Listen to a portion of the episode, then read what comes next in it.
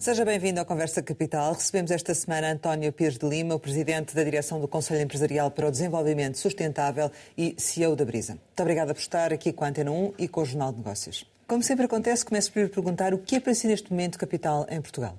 Respondo, se calhar, como tenho, como tenho respondido quase sempre nestas entrevistas. O capital em Portugal são as pessoas. É o povo português, são as pessoas. Esse é o principal capital. Mas na qualidade em que aqui estou, de Presidente da BCSD, penso que também é importante destacar o território. O nosso mar, acho que são uh, parte fundamental do capital que nem sempre tem sido especialmente bem tratado e cuidado. A BCSD uh, integra uma rede global. De alguma forma, a guerra veio acelerar os processos em curso, acentuar esta necessidade? É uma oportunidade? Podemos dizer que há aqui um antes e um pós nesta matéria? Transformar a economia em benefício das pessoas e dos planetas é, de facto, como disse bem, o propósito da BCSD. Hoje somos 140 eh, empresas, temos de facto a ambição de chegar a 200 neste plano estratégico que definimos até 2025. Eu acho que a guerra e a pandemia põem desafios eh, particulares neste trajeto com que estamos comprometidos com as metas eh, do Acordo de Paris para 2030, 2050 e também os Objetivos de Desenvolvimento Sustentável das Nações Unidas. Há quem justifique ou se justifique com a guerra e, e também com a pandemia para pôr on hold, para suspender uh, os compromissos e os planos uh, que as empresas têm, que as nações assumiram, para atingirem determinadas metas que são absolutamente críticas para uh, deixarmos aos nossos filhos um planeta mais sustentável, sustentável para as pessoas. Nós da BCSD pensamos precisamente o contrário. É na constância e na constância na ação, evitando sentimentos de pânico, porque os pânicos, o pânico por vezes paralisa-nos, mas sentindo uh, a urgência uh, do desafio que temos pela frente e a constância nessa uh, ação, que os, os associados da BCSD estão completamente concentrados. Mas Nós não, alteramos os nossos compromissos, nem, nem consideramos que sejam de alterar em função das pressões que possam existir de curto prazo, uh, oriundas uh, como consequência da guerra na Rússia e na Ucrânia, ou da crise pandémica. Os nossos objetivos, as nossas metas, os nossos compromissos são exatamente os mesmos. Mas reconhece o risco de retrocesso deste processo, tendo em conta uh, a inflação, o aumento das taxas de juro, etc? Eu reconheço os riscos, mas também quero olhar para as oportunidades. Porque o que esta guerra uh, nos está uh, a dizer e a convidar é de que o modelo de dependência de combustíveis fósseis ainda por cima eh, de países que têm valores e, e registros que não são totalmente compatíveis com o do mundo ocidental em que, a que pertencemos, é um registro perigoso. Uma das consequências desta guerra é a urgência na mudança das dependências energéticas. E essa mudança pode eventualmente no curto prazo ter trade-offs uh, do ponto de vista ambiental. Admito que sim, para alguns países não é uma equação fácil de resolver.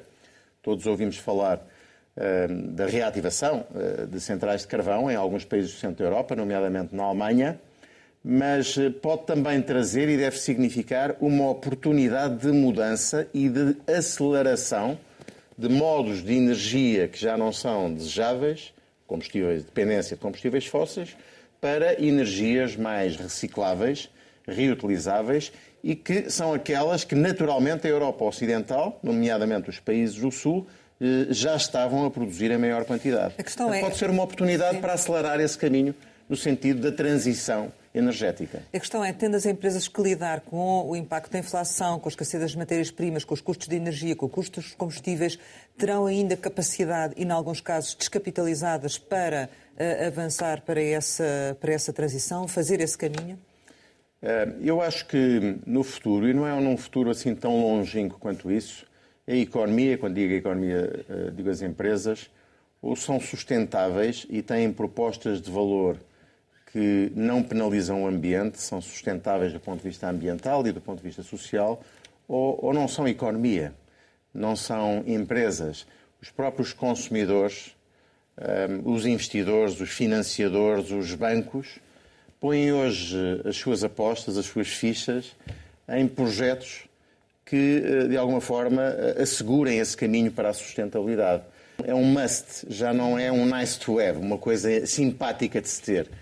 E a competitividade, significa competitividade. Exatamente. Eh, foi, foi, se quiser, a grande mudança que eu senti neste meu regresso à vida empresarial executiva. Como sabe, os investidores querem empresas que tenham um track record, que tenham um currículo, que tenham um registro de sustentabilidade para poderem investir. Acresce tudo isto que nós estamos a receber fundos substanciais uh, da Europa, uh, o Plano de Recuperação e Resiliência, e que tem uma matriz fundamental para permitir essa transição uh, energética para a digitalização, para a eletrificação da nossa economia. E é suficiente? E, portanto, eu diria, eu diria que há aqui uh, vários, vários estímulos, embora reconheça os riscos, há aqui vários estímulos do mercado, dos financiadores, dos investidores, que me fazem acreditar que, pelo menos neste universo das economias ocidentais, nós vamos continuar comprometidos com este caminho da sustentabilidade que já tínhamos Mas assumido. O plano de recuperação e resiliência é suficiente ou são necessários outros apoios para as empresas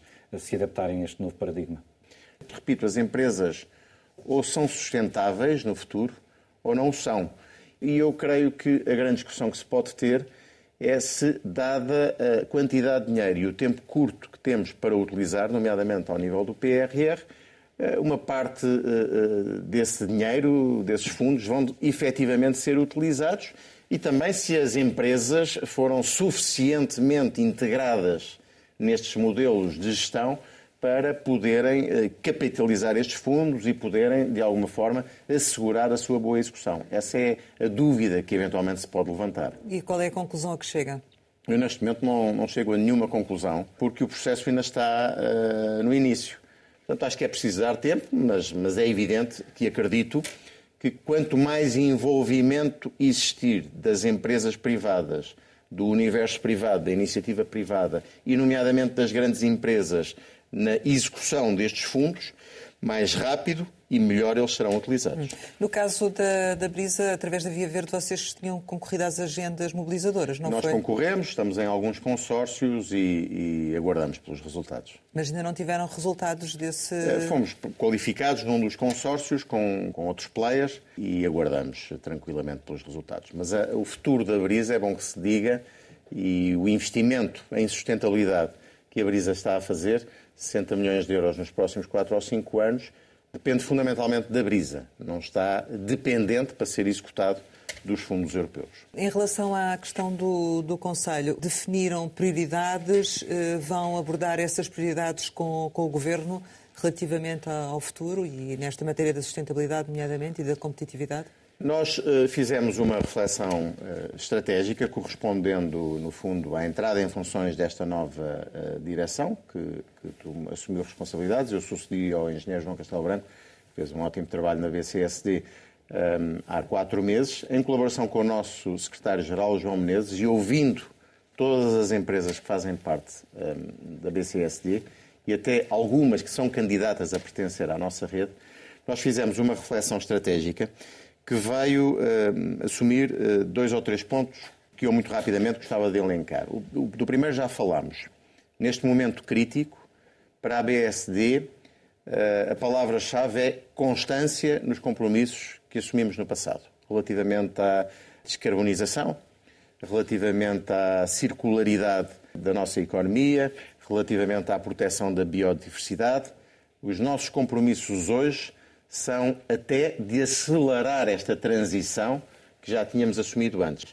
Depois acrescentamos à nossa preocupação com a sustentabilidade ambiental a preocupação social. Entendemos que dentro do espírito daquilo que é a agenda ESG, eh, Environment, Social and Governance, eh, a BCSD deve juntar à sua prioridade ambiental a prioridade social. Eh, uma reflexão profunda de qual pode ser o papel das empresas para combater as desigualdades. E, nomeadamente, também para poder ajudar à valorização salarial das pessoas que connosco uh, trabalham. Qual é que pode e deve ser o papel da BCSD e das empresas que compõem para que Portugal seja um país mais respeitador da paridade do género, onde as mulheres tenham um acesso mais constante aos centros de decisão, poder e económico. Nós reparamos que em Portugal, e há indicadores eh, precisos, por exemplo, na, na auditoria que se faz uh, periodicamente uh, aos ODS, aos Objetivos de Desenvolvimento Sustentável, na área da saúde, na área da educação, existe já uma paridade muito significativa entre funções de direção, funções de poder, funções de responsabilidade ocupadas por mulheres e homens em Portugal. Mas naquilo que à política e à economia às empresas diz respeito, há uma disparidade grande. Há ainda diferenças salariais para funções iguais de cerca de 14%. E, portanto, nós acrescentamos esta dimensão, esta preocupação, dentro deste plano estratégico até 2025 e queremos aprofundar o estudo destas matérias e também assumir, naquilo que é o universo das empresas do BSESD, compromissos importantes nestas matérias. Combate à pobreza, combate às desigualdades, paridade do género. E, finalmente, um ponto uh, final é a, a capacidade de juntarmos aquilo a que se chama a Agenda da Inovação 4.0 com a nova sociedade, a sociedade a que se chama Sociedade 5.0. A sociedade civil. Acreditamos, esta sociedade mais amiga do ambiente e mais sustentável que queremos criar. Acreditamos que a digitalização, a inovação, as novas formas de trabalho têm um papel determinante em acelerar esta evolução para uma sociedade mais sustentável. E nestas matérias, acreditamos que a BCSD deve continuar a afirmar-se e até consolidar o seu papel de interlocutor privilegiado com os stakeholders e, nomeadamente, com o Estado português. Hum. Falemos agora um bocadinho sobre a economia. Eh, Portugal, segundo as previsões de Bruxelas, eh, poderá registrar este ano o maior crescimento da União Europeia, eh, com 6,5%. Parece-lhe que é uma janela de oportunidade. Como é que se aproveita? O que é que acha que pode ser feito neste processo de crescimento? Acho que a economia está a reagir bem este ano em Portugal, eh, fruto também, eh, consequência, do, da enorme recuperação do, do turismo e, e, da confirmação da nossa capacidade exportadora, de desenvolvimento das nossas exportações nos últimos anos. Portanto, são boas notícias no curto prazo. Uh, veremos em que medida é que tem continuidade nos anos uh, seguintes. Eu não estou aqui no papel de procurar fazer projeções, mas são indiscutivelmente boas notícias eh, no curto prazo, eh, embora, como todos saibamos, eh, ao nível da Europa, isto não é um problema único português, estamos também neste momento a viver um cenário de inflação muito significativa, que parece ser bastante mais persistente e intensa do que aquilo que se tinha previsto há uns meses, há um ano, e, e, portanto, há também uh, algumas sombras uh, e algumas ameaças de recessão uh, que se podem colocar na economia portuguesa no final de 2022. Vamos ver como é que as coisas correm na Europa durante o próximo ano. Com certeza que as projeções económicas para 2023 estão muito afetadas pela inflação, pelo aumento que já se está a verificar das taxas de juros e pelo impacto, que é um impacto permanente, eh, desta guerra da Rússia eh, na Ucrânia, esta guerra horrível que estamos a viver e que também não se prevê que possa ter um desenlace rápido. E, portanto, temos de estar, temos obviamente de saborear e viver este momento do ponto de vista económico que estamos a viver em Portugal, mas as, as expectativas para 2023 eh, penso que são bastante mais prudentes e, conservadoras. É evidente que aquilo que estava a dizer eh, tem um peso. O facto de ainda sermos uma dívida uh, pública muito elevada. Embora eu... deixe-me clarificar, na capacidade que o Estado possa ter de dar um, um, empurrão maior às empresas nesta fase. Sim, mas é evidente que com taxas de juro mais altas, o facto de termos um estoque de dívida que é superior a 120% do PIB é, é um peso que limita a capacidade de atuação do Estado, até eh, de poder socorrer determinadas áreas da eh, economia. Nós somos um Estado que tem uma dívida alta, embora eu sinta a preocupação dos governos em reduzir eh, essa dívida, o que, do meu ponto de vista, é positivo, pensando nas próximas gerações, e somos um país com uma carga fiscal muito elevada, o que também condiciona muitíssimo a capacidade das pessoas e das empresas concentrarem riqueza e poderem investir em crescimento. Eu acho que temos até um sistema fiscal algo anacrónico que eh, penaliza excessivamente o mérito e que às vezes não dá, do ponto de vista, por exemplo, ambiental, os sinais que seria, do meu ponto de vista, importante dar, no sentido de estimular, fomentar o comportamento de empresas que tenham um desempenho ao nível ambiental mais responsável, que tenham externalidades positivas. Há agora uma proposta do, do, Ministro da Economia, precisamente para uma redução do IRC de forma seletiva. Ainda não sabemos bem o que é que será esta forma seletiva, mas se calhar poderia ter em consideração também esses fatores, parece-lhe? Eu, eu, tive a oportunidade de falar com o Sr. Ministro da Economia há, há pouco tempo e realmente senti essa sua vontade. Uh, senti duas coisas que eu acho que é importante registar. Primeiro, uma pessoa que vem do universo privado e com um discurso completamente descomplexado relativamente às grandes empresas, reconhecendo que as grandes empresas têm um papel. Aliás, o sonho de uma pequena e de uma média empresa é ser uma grande Sim, empresa. Grande. E que as grandes empresas têm um papel fundamental na agenda da inovação, na agenda da digitalização. Que as grandes empresas pagam, em média, o dobro dos salários que paga uma pequena e média empresa. E, portanto, eh, foi uma lufada de ar fresco ter ouvido, ter falado com o Sr. Ministro da Economia e ter percebido que ele tem um entendimento uh, moderno, arejado, arrojado, relativamente àquele que pode ser o papel das grandes empresas na transformação da nossa economia e na valorização dos trabalhadores, na valorização dos uh, salários. Depois também percebi exatamente aquilo que estava a dizer, é que a troco de algumas contrapartidas, por exemplo, a valorização salarial, a aposta na inovação, o reinvestimento dos lucros, o Sr. Ministro estaria interessado em fazer, já com efeitos no próximo Orçamento de Estado, redução nos impostos eh, sobre os lucros das empresas. Eu creio que essa é uma via. A outra via que eu sugeria que se pensasse é a substituição de uma parte do IRC por fiscalidade verde, isto é, reduzir os impostos sobre os lucros eh, e, como contraparte, aumentar os impostos sobre eh, os impactos ambientais das empresas. Que parcela, no... já agora? Que parcela desse IRC? Não, eu, eu não, não queria identificar, mas não queria, não queria quantificar. Há um IRC mínimo na Europa que está estabelecido de 15%. O nosso IRC para as pequenas empresas é 21%, com as derramas 23%, para as grandes empresas é de 21%. Eu não queria entrar nessa quantificação, mas acharia desejável. Mas uma pequena parte. Uma parte interessante fosse sendo substituída por fiscalidade verde.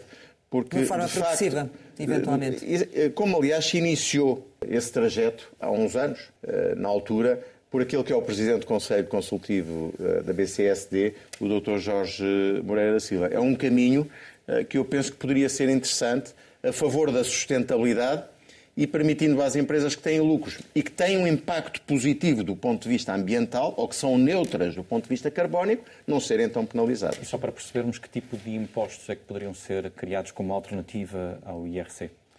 Eu acho que poderiam ser seguramente hum, alavancados taxas fiscais hum, hum, sobre produtos que tenham uma forte componente de não reciclável ou, mais genericamente, a evolução da taxa eh, de carbono, eh, que é um caminho que gradualmente se tem vindo a fazer no mundo eh, ocidental. Também é muito importante que, ao nível daquilo que é as relações comerciais com outros países, seja feito o equilíbrio entre aquilo que são as nossas taxas internas e aquilo que importamos de fora, muitas vezes é importado em países não é? onde não são aplicadas essas mesmas eh, taxas. Penso que são pistas interessantes que poderiam ser seguidas na governação futura. E essa questão da valorização salarial, estamos a falar uh, disso em que medida? Pois, eu, eu, penso que aqui é, é importante distinguir uh, alguns universos. Uh, quando se fala de salários pequenos e médios baixos em Portugal, e é verdade, são realmente embaraçosos um, e não permitem às pessoas, aos trabalhadores, viverem com uma qualidade de vida eh, aceitável, eh, nós temos de, reconhecer, eh, em qualquer caso, que há muitas empresas em Portugal, nomeadamente as empresas maiores, as empresas com modelos económicos mais saudáveis e que, portanto, têm mais lucros, muitas empresas multinacionais que pagam, em média, o dobro ou até o triplo daquilo que é o salário médio da economia portuguesa. Pois há uma boa parte da economia portuguesa que, infelizmente, continua a estar especializada em setores de baixo valor uh, acrescentado. Um, e, portanto, é um grande desafio para essas empresas uh, empresas que são capital intensivo e que vivem dentro desses modelos, de repente aumentar os salários 15, 20 ou 30%.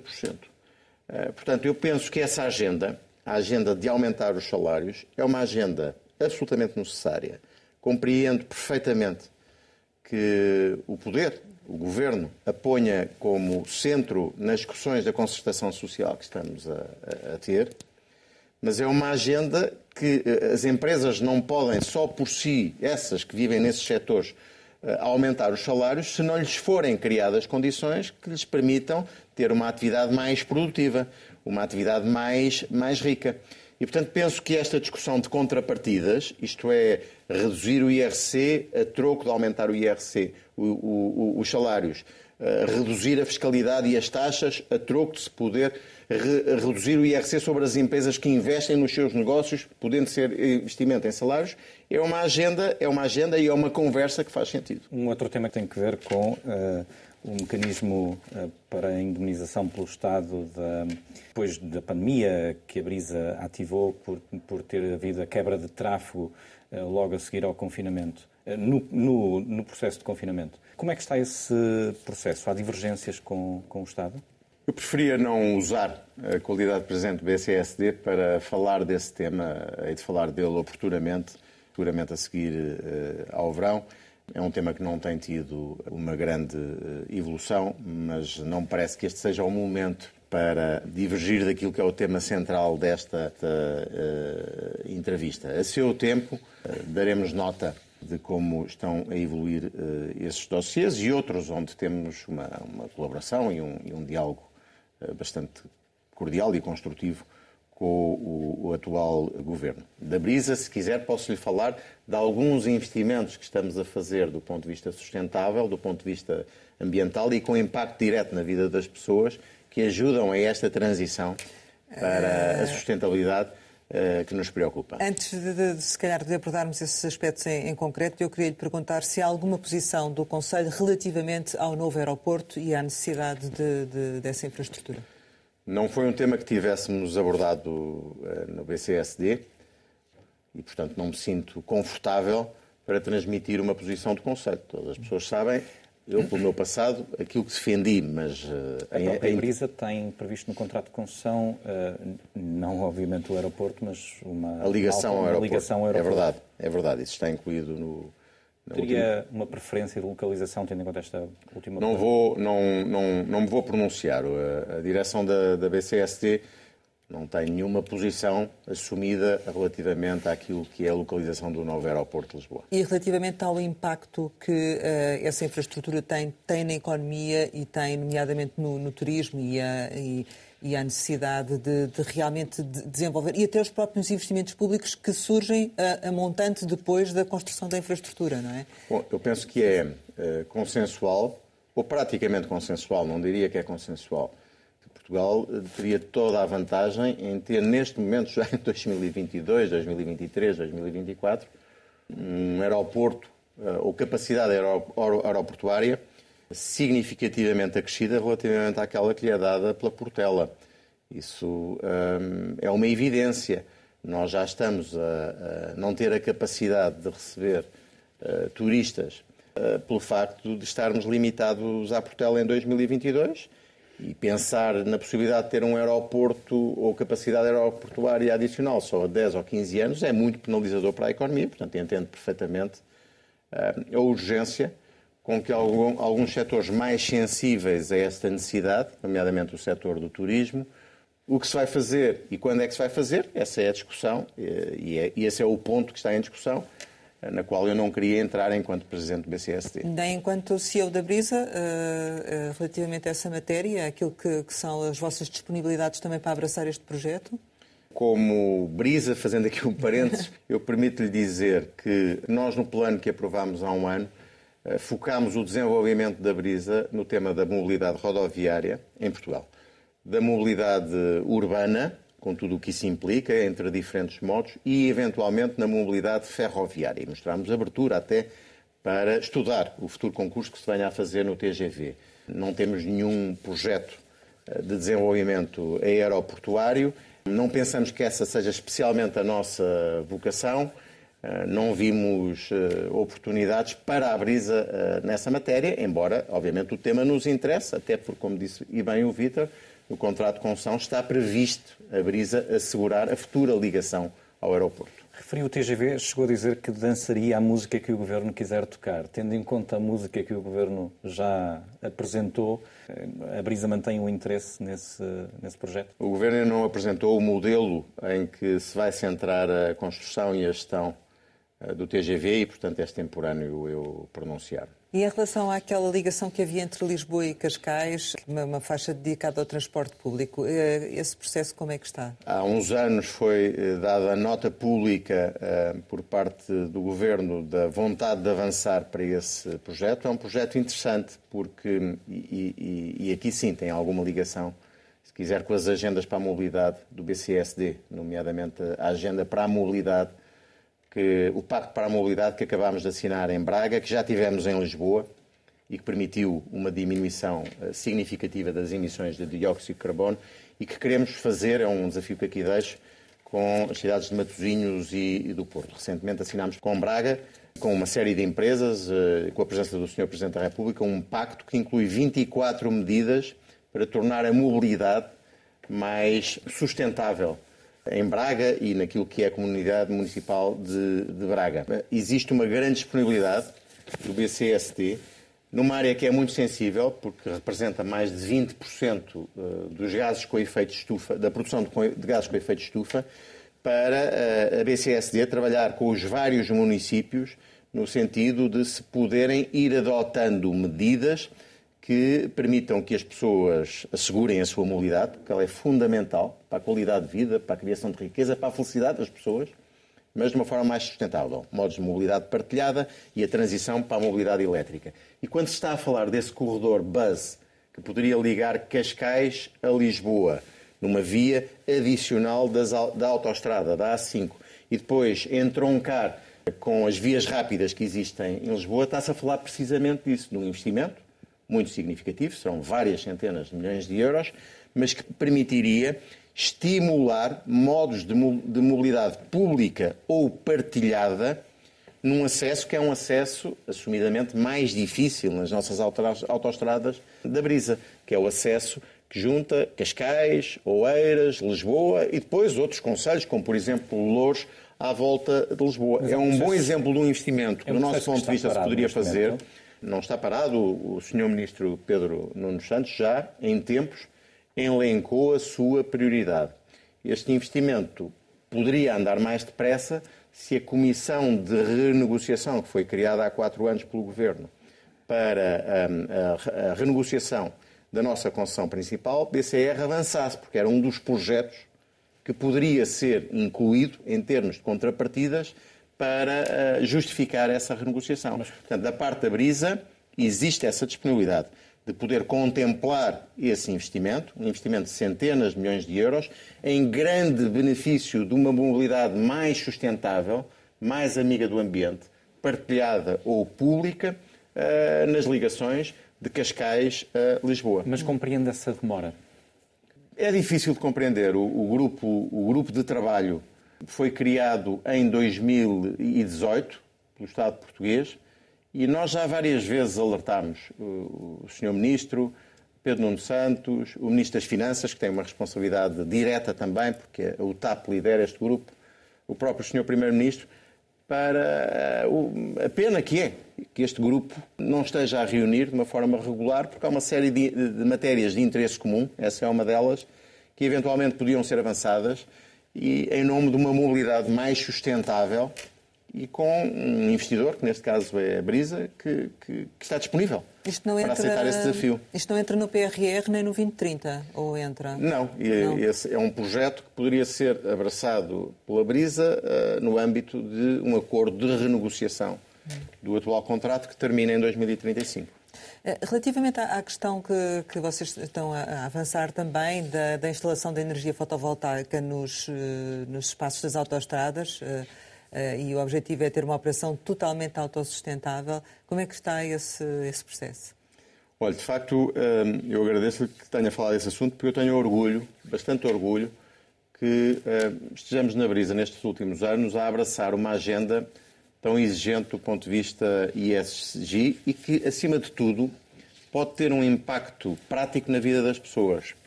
Lembro um, o investimento que fizemos em parceria com uma série de outras empresas, em consórcio, nos postos de carregamento via verde elétrico, que estão nas, nas áreas de serviço das autoestradas e que permitem já que se faça a viagem do Algarve até uh, Valença num carro exclusivamente elétrico, com uma ou duas paragens de 10 minutos para carregar uh, a viatura. É Esse único... processo está completo. Este processo está praticamente completo. Ainda há três ou quatro áreas de serviço onde já estão instalados os carregadores, mas ainda não foram licenciados. Mas já é possível fazer a viagem porque, na generalidade das áreas de serviço, já tem os carregadores licenciados e a funcionar. Para carrega o seu carro, 10 minutos, é o tempo de beber um café, ir à casa de banho, continua a viagem. E, portanto, eh, isto é uma grande inovação, é uma grande novidade, porque um dos óbices para se usarem automóveis elétricos é precisamente as pessoas terem medo de não chegarem lá. A ansiedade elétrica é muito grande. E, e com este investimento nós permitimos que, pelo menos nas autoestradas da Brisa, nas estradas públicas, infelizmente ainda não é assim, mas nas autoestradas da Brisa é possível fazer a viagem com paragens curtas para as pessoas carregarem o carro. Depois fizemos também um investimento em cerca de 14 mil luminárias, que já está praticamente concluído, para substituir todos os focos de iluminação das nossas autoestradas por mecanismos LED. Foi um investimento de 4 milhões de euros que já está uh, concluído. E finalmente estamos agora a lançar, penso que estará concluído em 2024, a introdução de painéis fotovoltaicos nos espaços das nossas autoestradas. Foi um projeto que falámos muito com o anterior governo, com o anterior Ministro do Ambiente, e que eh, permitirá, em 2024, com a instalação destes painéis, que a nossa operação da brisa, de manutenção das autoestradas, das portagens, tudo aquilo que alimenta energeticamente as nossas autoestradas, seja autossuficiente. Estamos a falar de um investimento que montante? Estamos a falar de um investimento que poderá estar entre os 4 e os 5 milhões de euros. Para os painéis, sim. Sim, o da Via Verde Elétrico custou cerca de 10 milhões de euros. O, o investimento nas luminárias dos LEDs uh, foi um investimento também de cerca de 3 milhões de euros. No total, a Brisa dotou este plano estratégico que fizemos até 2025 de cerca de 60 milhões de euros para, em projetos eh, que assegurem a transição energética e a maior sustentabilidade das suas atividades. Diga uma coisa, eh, este aumento do preço dos combustíveis está a ter impacto no, no tráfego e nas receitas das portagens ou, ou não? Tem um impacto, uh, apesar de nós não nos podermos queixar nos últimos meses. O tráfego tem recuperado relativamente bem. Face a 2019, tivemos dois anos muito difíceis em 2020 e 2021. Já recuperou totalmente. Também no princípio de 2022 ainda sofremos. Eh, agora, nos últimos meses, eu não quero dar dados muito precisos, eles devem ser dados primeiro ao mercado, mas eu diria que nos últimos meses de 2022 eh, temos tido um registro eh, muito próximo de 2019. Seria maior se o preço dos combustíveis fosse mais baixo. Há um impacto multiplicador. Quanto mais, é normal, não é? Quanto maior o preço da gasolina, menos se utiliza o automóvel, mais as pessoas ficam em casa. E, portanto, claro que tem um impacto no tráfego, mas ainda assim tem sido um impacto até agora sentido moderadamente face à força da recuperação do tráfego uh, que sentimos nos últimos meses, também muito por efeito do turismo. E, e, portanto, esperas concluir o ano com, com números aproximados a 2019? É exatamente, isso? exatamente. Portanto, será superior ao, ao, ano anterior? Ah, seguramente, porque Sim. o ano 2020 a, a Brisa sofreu muito. Com a pandemia em 2020 e 2021. Nós perdemos 25% da nossa atividade em 2020, perdemos cerca de 14% da nossa atividade em 2021 e este ano estamos a ter, digamos, pela primeira vez, um ano mais normal, embora com algumas flutuações importantes no princípio do ano. Parece-lhe eh, que a forma como o Governo atuou relativamente à questão do, do preço dos combustíveis eh, a mais acertada para beneficiar também, no fundo, as empresas e, a vossa empresa, que depende absolutamente da, da, do, dos automóveis e da utilização do automóvel? Eu penso que uh, o Governo fez aquilo que era possível fazer, nomeadamente a partir do momento em que assumiu a redução do, do ISP, no curto prazo, eh, penso que isso ajudou a estabilizar os preços da gasolina e agora até eh, a baixá-los para níveis mais comportáveis.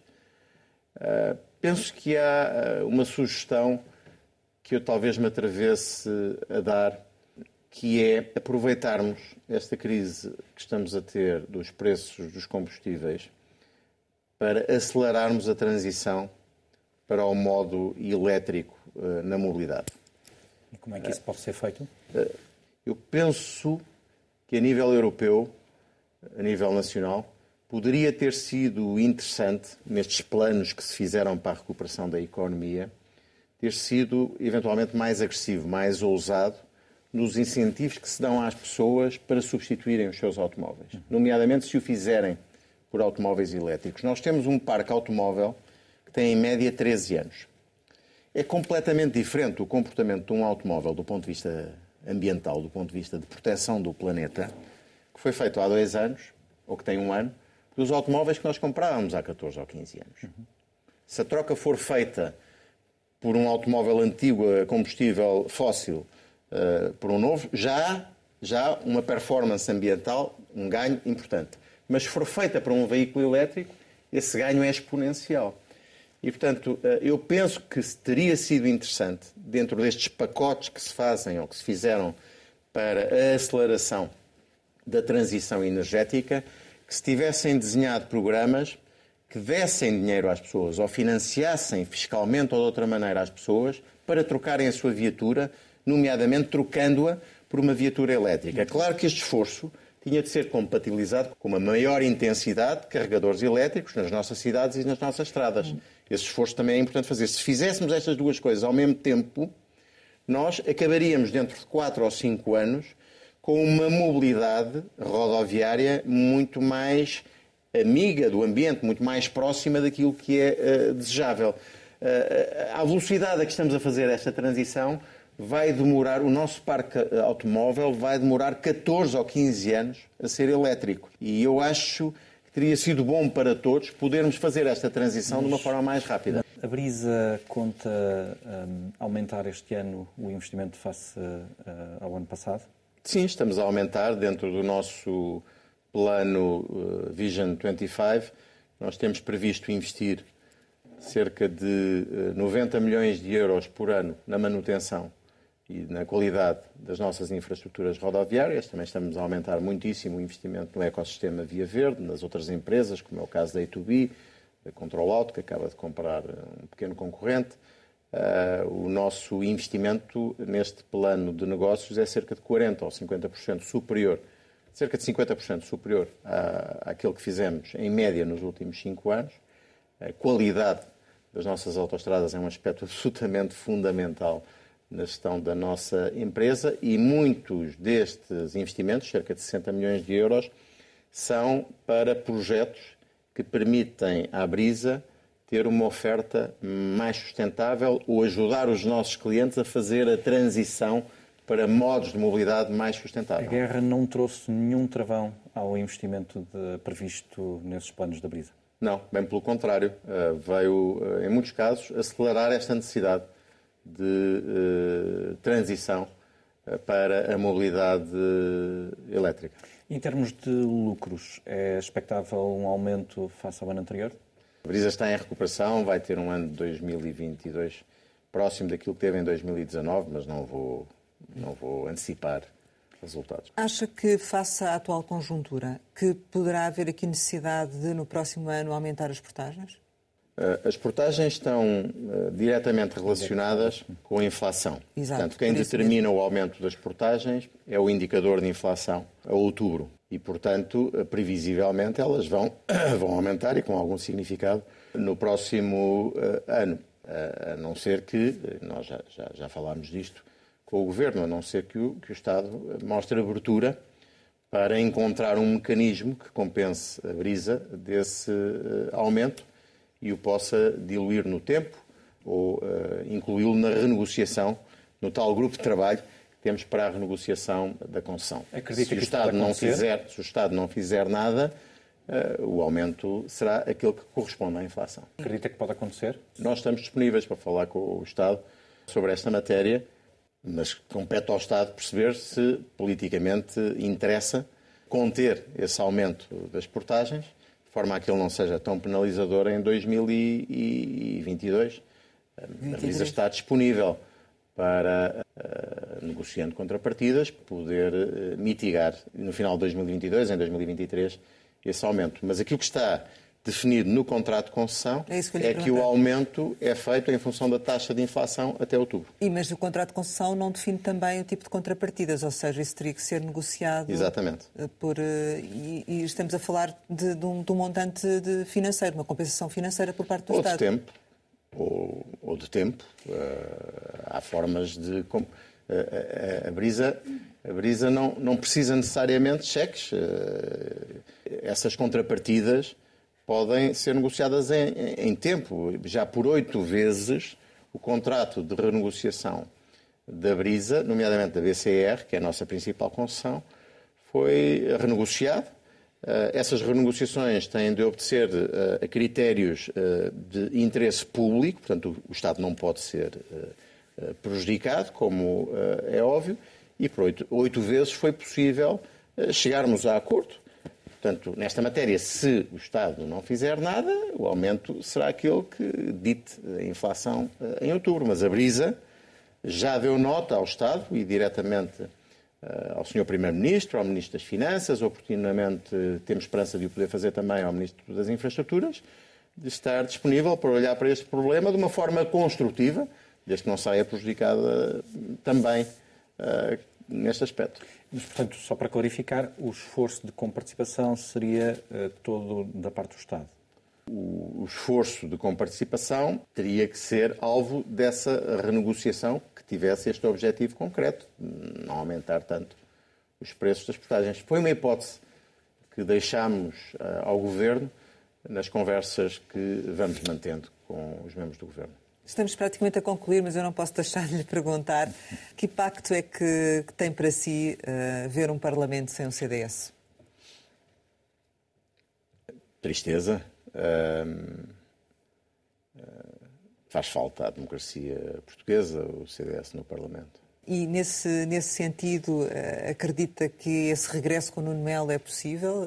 Não será um caminho fácil, mas o Nuno é uma pessoa com coragem, determinada veremos. Com Luís Montenegro, a direita no Parlamento está melhor representada? O futuro dirá, é muito cedo para dizer. Eu espero a qualidade de uma democracia uh, constrói-se com um bom governo, um governo forte e também com uma oposição forte e estabelecida. Espero que isso possa acontecer uh, com a atual liderança do PSD, mas não vou fazer nenhum comentário pessoal nem de natureza política ou partidária. Acho que isso não é compatível com a qualidade em que aqui estou. E o seu futuro passa por um regresso à política?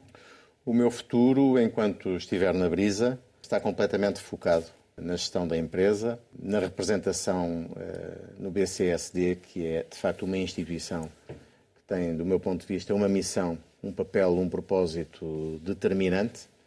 E, portanto, a minha vida política, se existir alguma vida política no futuro, uh, está completamente em parênteses. Eu tenho como tem, tem visto, sido uh, muito restrito nas minhas intervenções de caráter até cívico, uh, político ou cívicas, uh, desde que aceitei esta, esta, este desafio de liderar a Brisa, porque penso que isso é o que mais interessa à empresa que eu estou a servir. Chegamos ao final e, como habitualmente, costumamos lançar algumas palavras para uma resposta rápida. A primeira é incêndios. Uma tragédia que se repete e que justifica eh, mais reflexão, ação urgente no ordenamento do território. TAP. Aguardemos. Serviço Nacional de Saúde. Precisa de ser valorizado e, e de investimento. Eutanásia. Para mim não é uma prioridade. Francisco Rodrigues dos Santos. Já passou. Fernando Medina. Governante com ideias uh, extremamente claras e, creio, amigo das empresas. Banco do Fomento? Tem demorado muito tempo a ter um real impacto na vida da economia portuguesa. Pai? Saudade. Família? Fundamental. Férias? Estão quase. Futebol. Sporting. Sonho. Continuar a viver com intensidade e felicidade estes projetos que têm dado uma propósito especial à minha vida. A política, agora a Brisa, o BCSD. Eh, o meu sonho é poder eh, continuar a envelhecer de uma forma ativa e eh, sem perder a capacidade de sonhar. Portugal. Pátria.